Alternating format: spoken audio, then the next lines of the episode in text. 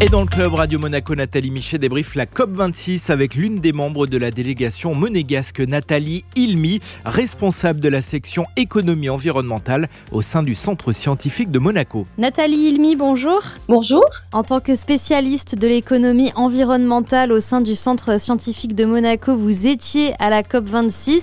Quel message est-ce que vous avez voulu porter à Glasgow? Ça a été vraiment de montrer le rôle de l'océan dans le changement climatique. C'est les solutions basées sur la nature qui viennent des écosystèmes marins comme euh, les écosystèmes liés au blue carbone, les mangroves, les marais salants, les herbiers marins, mais aussi tout ce qui est lié à la haute mer comme euh, les baleines qui séquestrent aussi le carbone, qui permettent de le retirer de l'atmosphère et de le séquestrer dans le fond de l'océan. Qu'est-ce que vous retirez euh, de cet événement? Ce que j'ai retiré, c'est qu'il y a un engagement de tous les acteurs. Il y a d'un côté les négociateurs, les politiques, qui euh, essayent de faire ce qu'ils veulent dans le contexte euh, économique, euh, social qu'on connaît, pas forcément évident avec le Covid.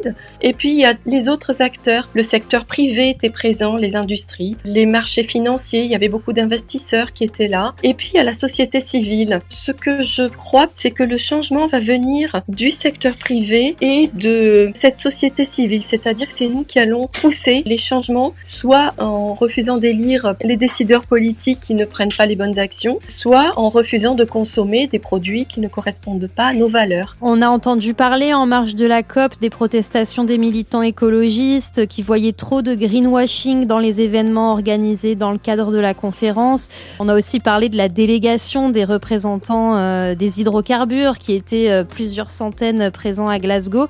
Vous avez ressenti aussi ce fond de critique et d'inquiétude? C'est à chaque COP, il y a toujours des critiques, il y a toujours des peurs aussi. On voit que cette transition énergétique ne se fait pas assez vite. On n'a pas quitté tout ce qui est fossile, on n'est pas allé assez rapidement vers les énergies renouvelables, donc il y a des craintes là-dessus. Après, il y a aussi toutes les craintes liées euh, au fait de voir des COP qui n'arrivent pas aux résultats qui se sont fixés. Alors le greenwashing, je dois dire que ça fait quand même euh, plus de dix ans que je travaille sur euh, l'économie environnementale. Je le constate de moins en moins. Je sens que même au niveau des industries, au niveau du secteur financier, le greenwashing est moins évident. Les gens sont de plus en plus convaincus et prennent les actions qui vont dans le bon sens. Nathalie Ilmi, merci beaucoup. Merci à vous.